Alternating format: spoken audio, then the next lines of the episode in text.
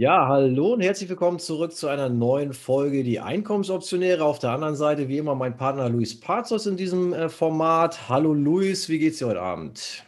Schönen guten Abend, Vincent. Auch von meiner Seite herzlich willkommen zur mittlerweile achten Folge der Einkommensoptionäre. Ja, grundsätzlich bin ich wohl auf. Äh, was mich natürlich ein bisschen traurig stimmt, ist die abgestorbene Volatilität. Und da sind wir auch so bei einem der Haupt- Risiken für uns Einkommensoptionäre, denn tatsächlich schlägt sich ein stetiger Verfall der, der Volatilität, also der Schwankungsbreite an den Aktienmärkten, an den, bei den Underlyings unmittelbar auf die Prämien, also auf die Optionspreise nieder und damit auf unsere Aus, äh, Einkünfte. Aber ich denke mal, das geht dir wahrscheinlich genauso momentan, nicht wahr? Das geht mir ganz genauso. Ja, wir hatten ja übrigens auch schon mal eine ganze Folge über die äh, Volatilität und die Auswirkungen. Die kann natürlich gerne nochmal nachgeschaut werden. Ja, es ist tatsächlich so, dass es im Moment schwierig ist, Trades zu finden und Trades durchzuführen, die sich einigermaßen lohnen. Ja. Ähm, ich hatte auch eben noch äh, das äh, wöchentliche Live-Battle, da haben wir auch nochmal mit zwei Optionskollegen drüber gesprochen. Alle haben das gleiche Dilemma, ist ja klar. Äh, die Wohler ist ja für alle gleich. Von daher betrifft uns das als Optionsgemeinde alle gleichermaßen. Ähm, ja, das ist die eine traurige Nachricht. Die andere traurige Nachricht ist ja auch, dass wir diese ganzen Gewinne aus äh, möglichen Optionsgeschäften dann auch versteuern müssen. Und wir sind ja auch so ein bisschen in der Steuersaison sozusagen angekommen und ähm, oh ja. keine Frage ähm, kommt so oft rein wie die nach meinem Video, was ich seit einem Jahr verspreche, ähm, dass ich da mal was machen will zum Thema ähm, ja, Optionen und Steuern. Ähm, ich bin leider äh, nicht wirklich dazu gekommen bis jetzt. Umso ähm, ja, glücklicher bin ich, dass du das auch nochmal gepusht hast jetzt. Ich glaube, du hattest auch nochmal äh, Anfragen aus, äh, ja. aus, aus, deiner Community und ich Korrekt. dann jetzt eben aktuell auch nochmal. Und dann haben wir uns jetzt zusammengerauft und gesagt, wir ziehen das Ding jetzt mal durch und ähm, wollen, jetzt kommen wir zwar schon wieder ein bisschen ins Plaudern, aber wir wollen das heute ähm, ziemlich kurz und knackig die einzelnen Punkte einmal durchgehen, die bei einer solchen Steuererklärung, ähm, ja, die mit dem Optionshandel zu tun hat, also äh, durchgehen und die einzelnen Punkte ähm, auffüllen. Du hast auch ein paar Folien dazu.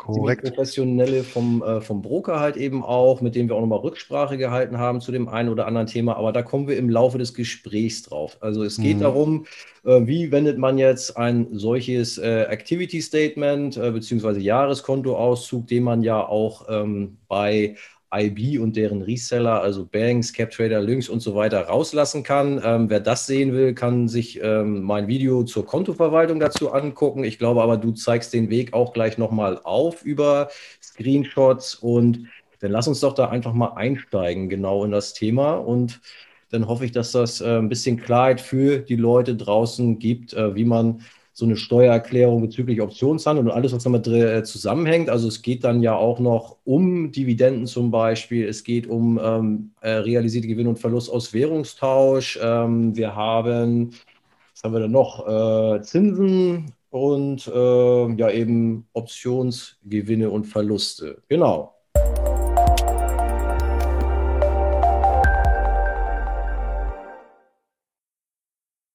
Vorher aber noch der wichtige Hinweis.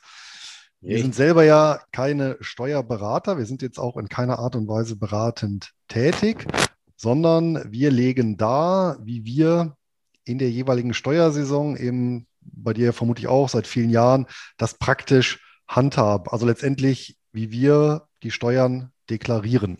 Ja, und um das nochmal so ein bisschen aufzudröseln, es gibt ja im deutschen Steuerrecht sieben Einkunftsarten. Eine Einkunftsart davon ist Steuern auf Kapitalerträge. Und im Prinzip eine Unterart davon sind eben die Steuern auf die Optionsprämien. Aber die wollen wir uns natürlich im Verbund angucken, weil in der Regel habe ich ja dann eben auch Wertpapiere im Depot. Das heißt, ich habe Dividenden. Ähm, ich habe häufig dann eben auch Zinsen. Das betrifft insbesondere diejenigen, die bei Interactive Brokers oder einem Reseller sind und dort beispielsweise an dem Aktienrendite-Optimierungsprogramm teilnehmen, ja, also diesem Verleih, besicherten Verleihprogramm. Und da erziele ich ja auch Zinsen. Und dann letztendlich natürlich auch Kursgewinne, Kursverluste, die entweder durch den Handel mit den Wertpapieren entstehen können, aber auch, und dann wird es so ein bisschen knifflig, nämlich durch die Andienung über Optionen. Aber jetzt schauen wir uns erstmal, schlage ich vor, das Ganze als ganz generelles Bild an. Und wie komme ich überhaupt an die entsprechenden Daten? Ich kann das natürlich alles per Hand machen, aber dann ähm, dauert die äh, Steuererklärung, da wird das zum äh, Vollzeit, zur Vollzeittätigkeit. Und da nimmt uns der Broker tatsächlich sehr viel ab. Ähm, in diesem Fall äh, greife ich auf das Reporting von Interactive Brokers via CupTrader zurück. Ja, das ist natürlich bei anderen Optionsbrokern kann das etwas variieren, aber letztendlich, ich glaube, sind wir uns eigentlich ohne ein vernünftiges Reporting wird das wirklich zur Tortur. So, und wenn wir uns das mal äh, grundsätzlich ansehen, dann sieht es eben so aus. Ich habe ja als Optionshändler letztendlich vier Möglichkeiten. Ja, entweder gehe ich Short mit einem Call oder Put oder Long mit einem Call oder Put. Ja, wenn ich eben ähm, Long gehe, dann kaufe ich ja Optionen. Das heißt, ich habe damit einen, eine negative Einkunft erziele ich damit, ja, weil ich ja Geld ausgebe. Und wir als Stillhalter wir haben uns ja ähm, so entsprechend positioniert, eben Short, ja, verkaufen Calls und Puts und erzielen damit positive Einkünfte. Ja. Wie finde ich jetzt raus nach einem Jahr beispielsweise zahlreicher Trades, ähm, wie viel ich jetzt hier an Gewinn und Verlust gemacht habe? Nun, das ist bei Interactive Brokers respektive ähm, CupTrader und den anderen Resellern relativ einfach. Ich logge mich auf der Plattform ein, ja, über die Seite des Brokers, wähle mich ins Depot ein und rufe dann in der Menüleiste Tools und Services auf. Und in dieser Menüleiste finde ich eben einen Punkt Berichte und Steuerdokumente. Und wenn ich den anklicke, ja, dann komme ich auf die Seite, wo ich tatsächlich ja, die einzelnen Reports runterladen kann. Ähm, nicht verwirren lassen von der Vielzahl der Möglichkeiten. Der wichtigste Report für jeden Kunden ist das sogenannte Aktivitätenprotokoll, beziehungsweise hier unter dem Menüpunkt Standardkontoauszüge direkt der erste Menüpunkt oder Untermenüpunkt Aktivität. Und da klicke ich auf den Pfeil, der sich rechts von dem Menüpunkt der angezeigt wird. Und wenn ich da drauf klicke, dann kann ich die Aktivität auswählen. Ja? Und dann ist es grundsätzlich so, wenn ich natürlich für ein gesamtes Steuerjahr die Daten, Zahlen, Fakten haben möchte, also das gesamte Reporting, dann gebe ich als Zeitraum jährlich ein und als Datum dann das jeweilige Kalenderjahr, zum Beispiel eben fürs vergangene Jahr 2020. Da die Aufnahme hier ähm, etwas älter ist und ähm, ich das ad hoc äh, zur Demonstration gemacht habe, habe ich hier das Ganze für einen Monat mal gemacht, aber das Ganze funktioniert eben analog für die Steuer für ein ganzes Jahr. Ja, ich kann mir dies als Format dann anzeigen lassen in HTML. Das kann ich auswählen, das ist standardmäßig eingestellt oder auch PDF, wenn ich es eben runterladen will auf meinen Rechner. Wenn ich das Ganze eben als HTML mir anzeigen lasse, dann bekomme ich halt eine große Menüübersicht. Diejenigen, die bereits Kunden sind, die kennen das eventuell ja, mit Kontoinformation, Nettovermögenswert, ähm, und so weiter und so fort über offene Positionen, Transaktionsgebühren und, und, und. Das Wichtigste hier für uns ist der Menüpunkt 4, Übersicht zur realisierten und unrealisierten Performance. Und wenn ich den aufrufe, ja, dann kann ich mir die verschiedenen Performances, nämlich einmal beispielsweise für den Aktienhandel bzw. Wertpapierhandel, also Gewinne und Verluste aus Wertpapierpositionen und dann auch ja, äh, Gewinne und Verluste aus Aktien- und Indexoptionen aufrufen. Und das ist da ganz regulär gelistet. Einmal der Reihe nach runter und die Tabelle zeigt einmal links sämtliche Trades, also sämtliche Optionen, die gehandelt wurden. Ja, und dann kommen eben die Spalten realisierte äh, Performance ja, und dann rechts davon die unrealisierte Performance. Die unrealisierte Performance, die interessiert uns noch nicht, weil das ist ja eine Performance, die ich gegebenenfalls zu einem späteren Zeitpunkt realisiere. Ja, es kann ja beispielsweise äh, eben sein, dass bestimmte Optionsgeschäfte eben noch nicht fällig sind zum Zeitpunkt der Reporterstellung und die fallen dann natürlich noch nicht in die realisierte Performance. Ja, da kann sich das Blatt ja noch wenden. Also hier sind im Prinzip bei der realisierten Performance sind hier alle abgeschlossenen Trades. Ja, und hier kommt es eben auf äh, zwei Zahlen an. Einmal die äh, realisierte äh, Performance selber, ähm, die kann direkt abgelesen werden. Das sind halt in dem Fall 538,61 Euro. Und einmal ähm, die realisierten Verluste. Das sind hier eben die 6,24 Euro. So, und das Ganze ist schon in Euro und damit sind wir schon bei einem ganz, ganz wichtigen Punkt. Ja, denn ähm, das werde ich dann auch öfter gefragt, gerade wer ein Konto neu einrichtet. Naja, äh, die möchten dann teilweise die Kunden nicht Euro als Basiswährung haben, weil sie möchten dann beispielsweise Dollar haben, weil sonst eh viel im Dollarraum handeln oder, äh, weiß ich nicht, im britischen Pfund.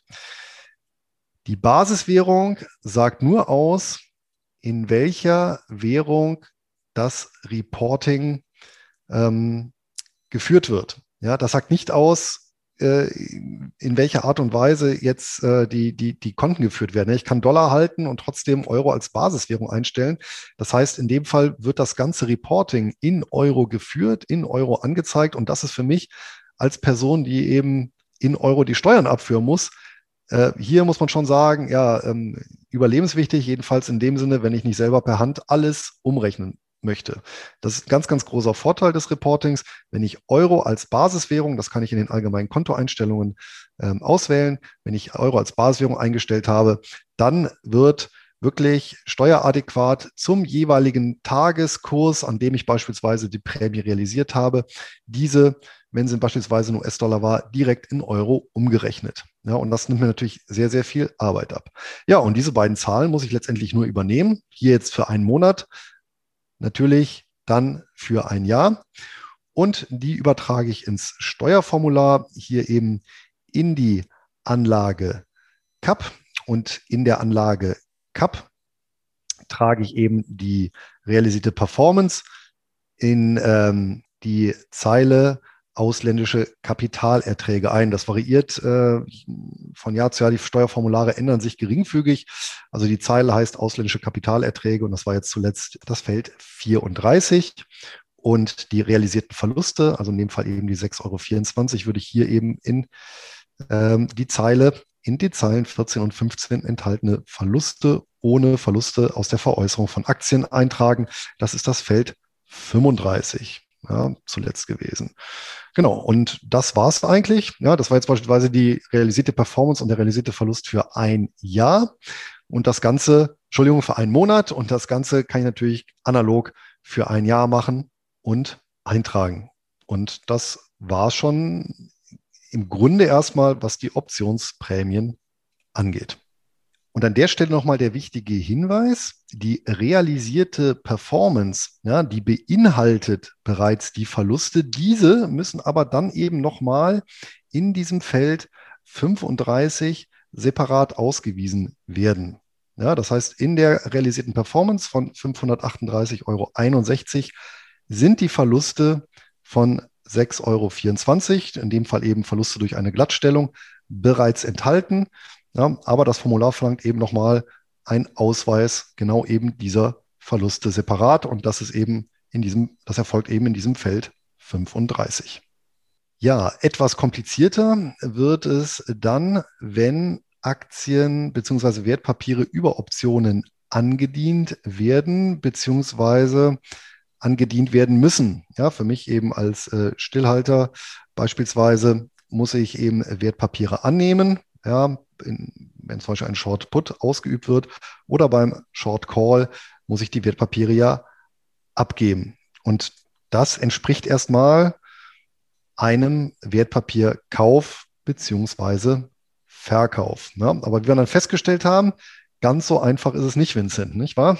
Ja, genau. Ähm, es ist nämlich so, dass bei Andienung und Ausübung, ähm, beziehungsweise eher bei der Andienung, äh, findet dann im Prinzip kein Prämienausweis im Activity Statement statt. Die Prämie selbst wird natürlich sofort bei Verkauf des Puts zum Beispiel oder bei Verkauf des Calls ähm, gut geschrieben im Konto.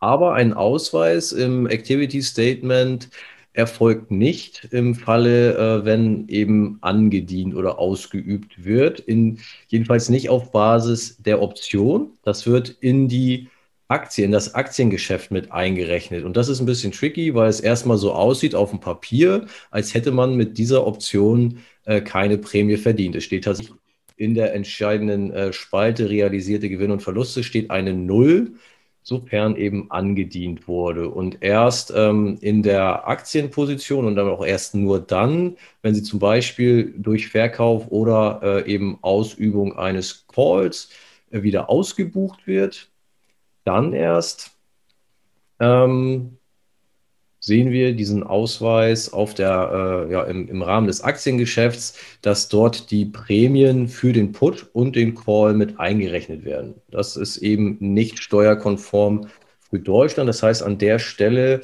ähm, können wir im Prinzip nicht äh, nach dem Activity Statement, was IB und die Reseller da zur Verfügung stellen, ähm, deklarieren. Genau, also im Grunde wird Folgendes gemacht und das haben wir uns auch nochmal rückversichert, dass dem tatsächlich so ist.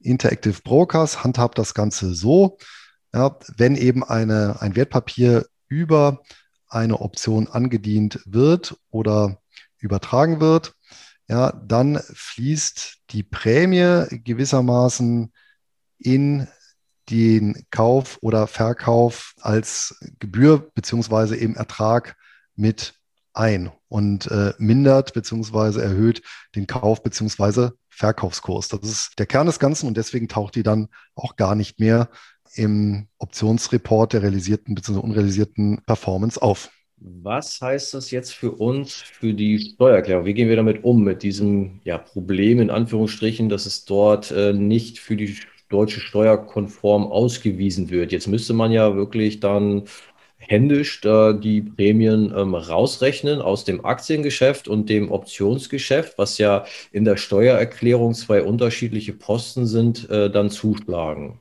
Wie machst du das? Ja, wie du schön gesagt hast, wir haben grundsätzlich zwei Möglichkeiten. Ähm, einmal tatsächlich manuell alles rauszurechnen. Das ist natürlich eine Heidenarbeit.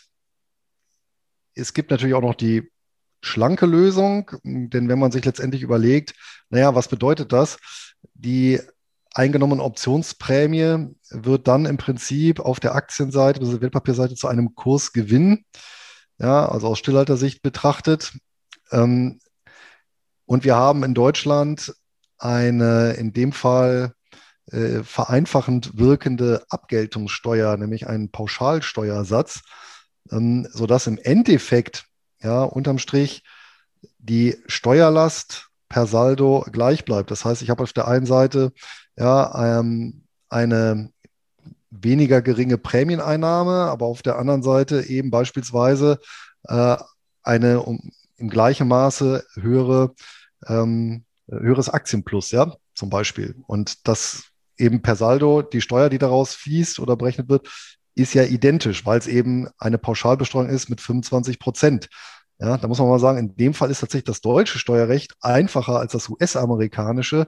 Dort wird ja nochmal ausdifferenziert, je nach Ertragsart, wie hoch die Steuersätze sind. Und da spielt das dann natürlich schon äh, eine entscheidende Rolle. Und von daher wäre tatsächlich die Vereinfachungslösung äh, zu sagen, ich nehme trotzdem den Report und deklariere dann eben diese Optionsprämien, obwohl es eben nicht hundertprozentig konform ist, aber dadurch, dass es von der Steuerlast her faktisch identisch ist, deklariere ich das dann eben über die Wertpapierschiene gewissermaßen und übernehme die Zahlen dann eben aus dem Reporting trotzdem in die Steuererklärung. Genau, also um das mal, um ein bisschen Beruhigung reinzubringen für die Leute, die jetzt vielleicht äh, ein bisschen Puls kriegen, weil das ja eigentlich falsch ist. Also es ist tatsächlich so, dass eine namhafte Steuerberatungsgesellschaft jetzt äh, ein paar Jahre die Steuererklärung auch im Rahmen des Optionsgeschäfts für mich gemacht hat, weil ich es vom Arbeitgeber aufgrund Auslandsentsendung etc.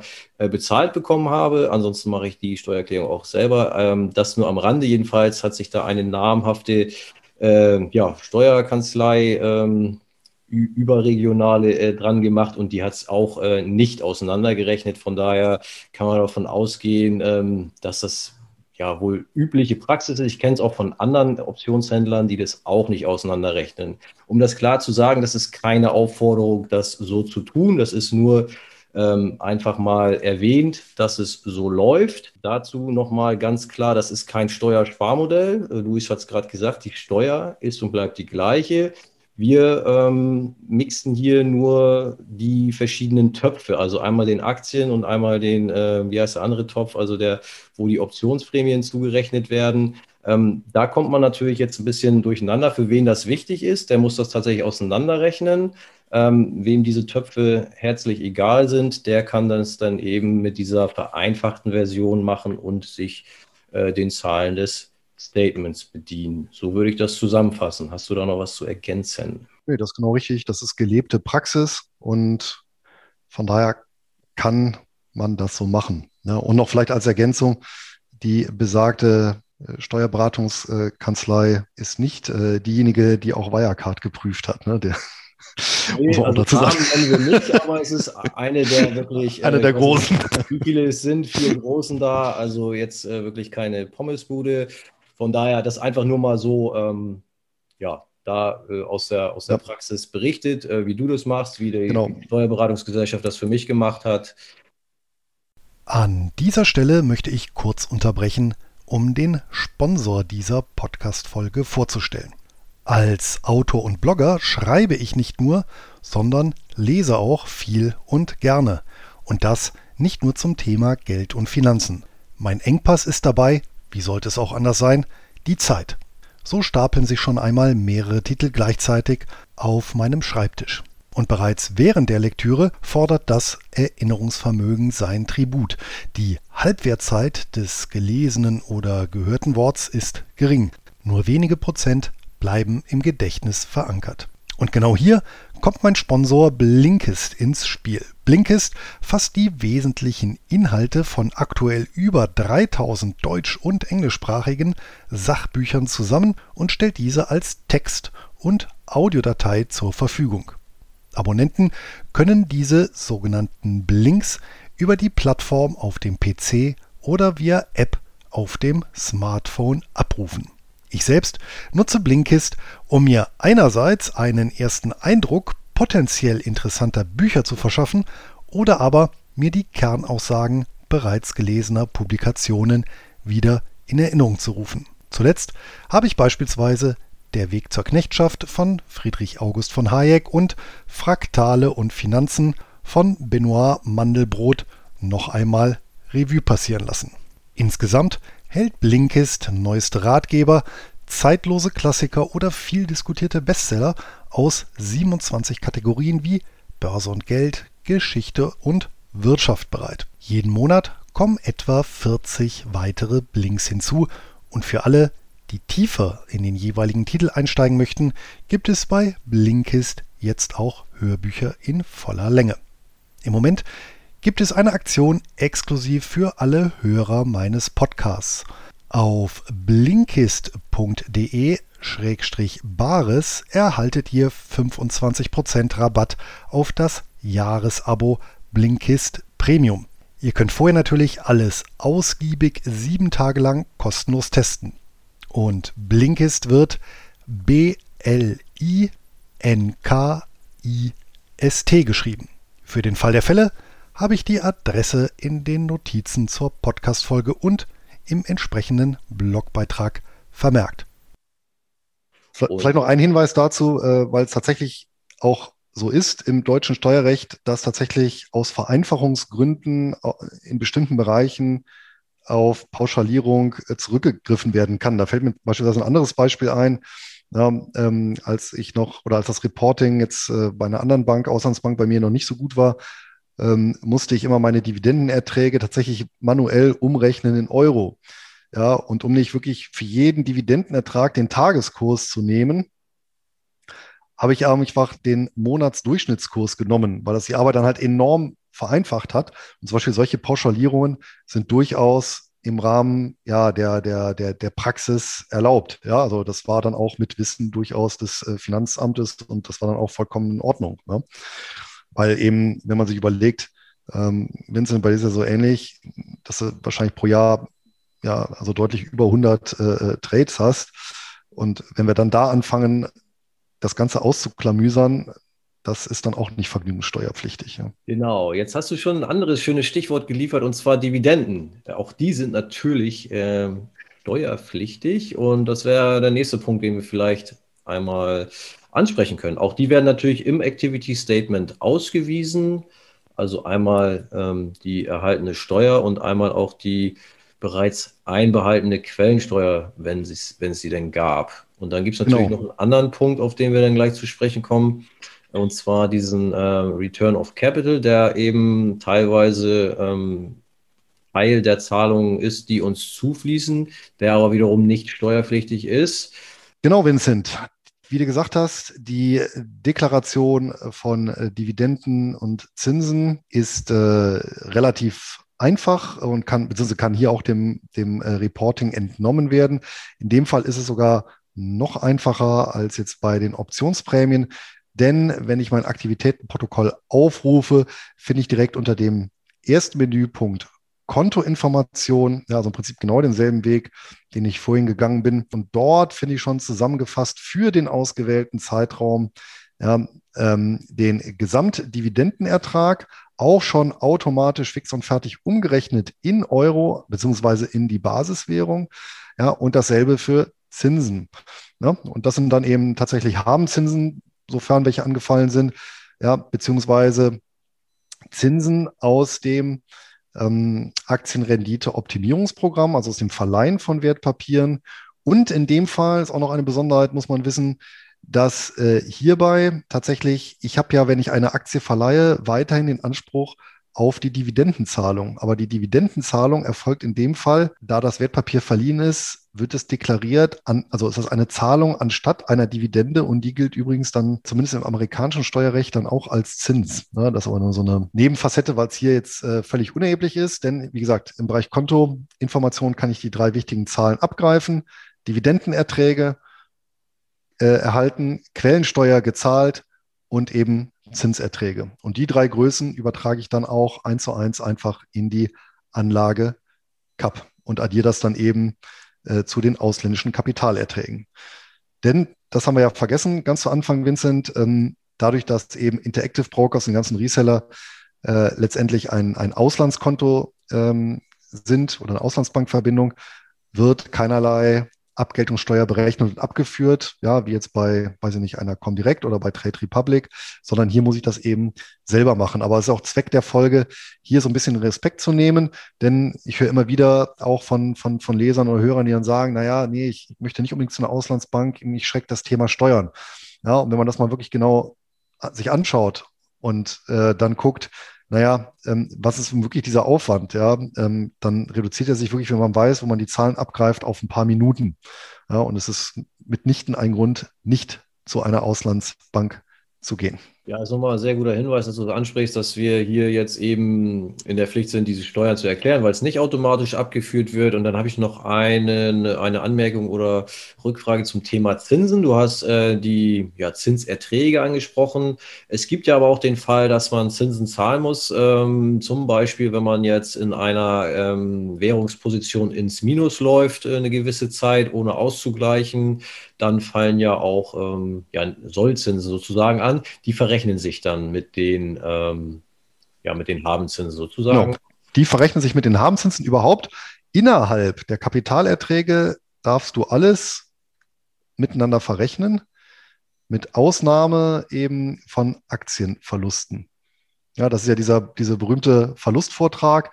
Das heißt, wenn du wirklich äh, Verluste gemacht hast ähm, aus dem, äh, beim Aktienhandel, also teuer gekauft und günstiger verkauft. Diesen Verlust darfst du zum Beispiel nicht mit Dividenden verrechnen, sondern ausschließlich mit den Gewinnen aus anderen Aktiengeschäften. Das ist also eine, eine Besonderheit des Steuerrechts, die ich persönlich auch für etwas fragwürdig halte, weil letztendlich unterm Strich äh, erschließt sich da die Sinnhaftigkeit nicht, weil zum Beispiel bei Aktienfonds gilt das nicht. Ja?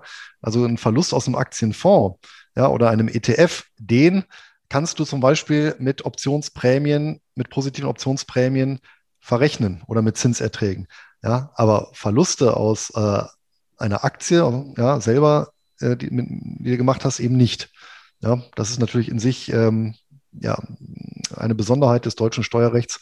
Aber gut, ähm, wird übrigens auch in der Steuer, im Steuerbescheid, den man dann erhält, wird eben dieser Verlustvortrag aus äh, Aktienverlusten ausgewiesen. Ist vielleicht für den einen oder anderen wichtig, der letztes Jahr äh, ja dann doch das eine andere Minus gemacht hat.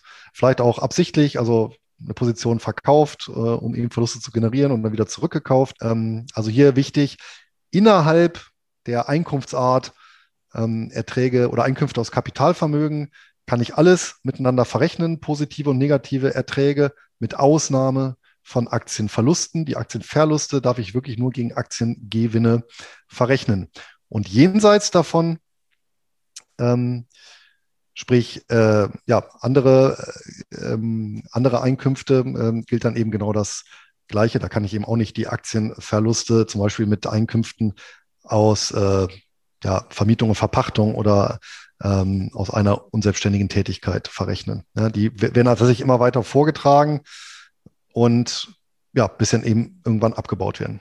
Du sprichst den Verlust an, den Verlustvortrag. Wir haben hier auch natürlich das Problem, dass wir wiederum nicht bei einer deutschen Bank sind, hast du eben gesagt. Das heißt, wir kriegen keine äh, Verlustbescheinigung in dem Sinne, wie wir sie ja äh, vom deutschen Broker kriegen könnten. Das heißt, hier muss auch wieder hilfsweise das Activity Statement herhalten. Du hast gesagt, es wird ja. ausgewiesen und das ist dann auch das Dokument, was ich dann stattdessen ja. ähm, einreichen würde, um das ähm, zu deklarieren, um das äh, kundzutun, dass hier gegebenenfalls eben ein Verlust entstanden ist auf Jahresbasis. Würdest du ja. das auch machen? Das funktioniert auch einwandfrei und nicht nur bei beispielsweise CapTrader als ausländischer Bank. Ja, ich bin ja seit 2002 bei ausländischen Banken. Gemäkelt hat das Finanzamt noch nie an einem, an einem entsprechenden Reporting eines, eines ausländischen Instituts.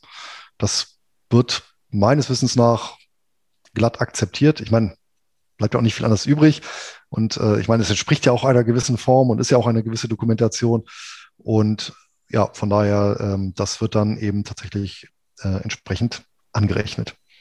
Ja, super, dass du da die Erfahrung weitergeben kannst. Dann noch ein Wort äh, zu den Gebühren. Kommt relativ oft die Nachfrage, kann man jetzt die Handelsgebühren ähm, ja quasi als äh, Posten geltend machen? Ja, kann man, muss man sich aber im Prinzip eben auch keine Platte drum machen, weil das ja in den realisierten Gewinnen und Verlusten in den äh, in der entsprechenden äh, Optionstrades ähm, ausgewiesen, also berücksichtigt wurde sozusagen. Also äh, da wird ja nur unten zusammengezählt, was ähm, wirklich hängen geblieben ist. Von daher äh, die Gebühren, die werden auch angezeigt im Activity äh, Statement, aber da braucht man sich gar nicht auf die Suche machen, weil das für ähm, die Steuererklärung nicht relevant ist in dem Sinne, weil es eben schon enthalten ist in der in, äh, Summe quasi, die ausgewiesen wird als realisierter Gewinn und Verlust. Genau, und damit haben wir unsere Dividenden, unsere Zinsen, unsere Kursgewinne und Verluste und unsere Prämien. Bei den Prämien natürlich noch eine Besonderheit, die Olaf-Scholz-Steuer, von der der, der wissenschaftliche Dienst, glaube ich, des Bundesrats äh, schon äh, geschrieben hat, dass die äh, besser gestrichen, hätte gestrichen werden sollen, weil sie verfassungs nicht verfassungskonform ist. Ähm, aber aktuell ist es die Rechtslage, dass ich eben Verluste aus Optionsgeschäften oder allgemein aus Termingeschäften ähm, bis maximal 20.000 Euro pro Jahr geltend machen kann. Und alles darüber hinaus muss ich dann auch ins kommende Jahr schieben. Und das hat natürlich dem einen oder anderen jetzt so das ja, Businessmodell letztendlich kaputt gemacht. Ne? Das ist richtig. Dazu noch ein Wort und zwar, also unsere Grundstrategie, wenn ich es verstanden habe, wir, wir reden ja schon öfter und länger drüber, ist bei dir eben auch, ähm, Stillhaltergeschäfte sind halt eben nicht betroffen von, von diesem Chaos, im weitesten Sinne jedenfalls nicht. Ähm, selbst die Verluste, die wir äh, gegebenenfalls hier und da machen, ähm, um Position glatt zu stellen, sind sogenannte Glattstellungsgeschäfte, die nicht in diesen berühmten 20.000 Euro Topf wandern. Kannst du das so bestätigen? Das ist so, wie ich das jetzt genau, das ist auch, habe aktuell. Genau, das ist auch mein Kenntnisstand. Wobei der hier natürlich äh, noch etwas wackeliger ist als bei anderen Steuerthemen, die wir teilweise ja seit Jahren äh, praktisch erprobt haben. Hier kennen wir uns nicht aus. Ähm, aber selbst wenn es so wäre, bei, ich sag mal so, Plain Vanilla Optionsstrategien dann auf 20.000 Euro Verlust zu kommen, das ist dann schon, da muss man schon ein sehr großes Depot handeln. Ne? Und ähm, äh, tatsächlich die, die, die Glattstellung meines Wissens fallen die auch nicht drunter, die äh, Glattstellungsverluste. Ja, und selbst wenn sie runter, darunter fallen würden, ähm, würden wir vermutlich nicht so schnell an die 20.000 Euro drankommen und mal gucken, wie lange diese Regelung Bestand haben wird. Da bin ich auch schon ganz gespannt. Jetzt, äh, bevor wir, den Punkt hast du jetzt eben nämlich nicht mit aufgezählt, sind noch einmal ähm, Währung, also Währungsverluste und Gewinne, oh, Schrägstrich Forex. Und bevor wir dazu kommen, nochmal die vorhin schon mal kurz angedeuteten ähm, Returns of Capital, die ja zu Richtig. den Dividenden gehören. Ähm, da würde ich sagen, weil das hauptsächlich solche Geschichten wie BDCs und REITs betrifft, da bist du ja genau der richtige Mann hier. Ähm, vielleicht willst du dazu noch was ausführen. Da kann man nämlich noch eine Mark ja. sparen. Genau, da kann man noch eine Mark sparen. Und wie das? Nun, ganz einfach. Das angelsächsische Recht, insbesondere eben in Kanada und den USA, sieht teilweise bei Ausschüttungen, und das ist eben eine steuerrechtliche Größe, das ist keine zwingende betriebswirtschaftliche Größe, sieht eben oder unterteilt Ausschüttungen ja, in beispielsweise ähm, verdiente Ausschüttungen aus äh, selber aus Dividenden ja, oder, oder, oder Mieterträgen bei den Real Estate Investment Trusts oder eben Kursgewinne. Ja, wenn beispielsweise so ein Trust eine Immobilie verkauft, dann sieht ihr einen Kurs zu verschiedenen Immobiliengewinn. Und ein Teil der Ausstattung kann auch ein sogenannter Return of Capital sein, also eine Kapitalrückzahlung. Und das ist im Prinzip genau das, was sich anhört. Und ähm, nach amerikanischem Recht ja, ist das eben nicht zu versteuern, da es eben steuerrechtlich nicht als ein Anteil am Gewinn zählt, ja, sondern eben eine Rückzahlung der geleisteten Einlage. Ne? Also wenn ich im Prinzip 100 Euro äh, oder 100 Dollar in ein Real Estate Investment Trust investiere und ich halte eben, erhalte eben ähm, 5 Dollar Ausschüttung und einer davon ist Return of Capital, dann ist das eben eine äh, Rückzahlung, eine Teilrückzahlung meiner Einlage von 100 Dollar, die ich getätigt habe, in dem Fall also äh, eben ein Dollar. Ja, dann ist meine Einlage nur noch 99 Dollar im Prinzip wert. Ja, aber diesen 1 diesen ein Dollar, den kann ich dann eben steuerfrei einnehmen. Und das lässt sich natürlich auch ins deutsche Steuerrecht transportieren. Und ähm, zumindest für die amerikanischen Papiere, die davon betroffen sind, brauche ich da auch nichts weiter zu machen, denn auch hier ist das Ganze im Reporting. Und wenn ich äh, hier eben äh, zurückgehe in den Bereich Berichte Steuerdokumente, dann finde ich dort den Menüpunkt eben Kontoauszüge. Da waren wir eben drauf, ne, im Bereich Aktivität. Ähm, wenn ich daneben aber ähm, auf den Menüpunkt, auf den vierten Menüpunkt gehe, also den Reiter Steuern. Da finde ich eben einen ähm, Steuerbericht und da ist auf der letzten Seite insgesamt auch wieder in der Basiswährung angegeben, dieser sogenannte Return of Capital. Und den kann ich dann ganz einfach von meinen erhaltenen Dividenden abziehen. Und das reduziert dann nochmal meine Steuerlast. Also wie gesagt, die Idee dahinter ist, ist in Kontinentaleuropa eher unbekannt, aber wie gesagt in, ähm, in den USA und Kanada weit verbreitet. Ja, es betrifft übrigens nicht nur Business Development Companies oder Real Estate Investment Trusts, sondern beispielsweise auch börsennotierte Fonds und auch manche ETFs.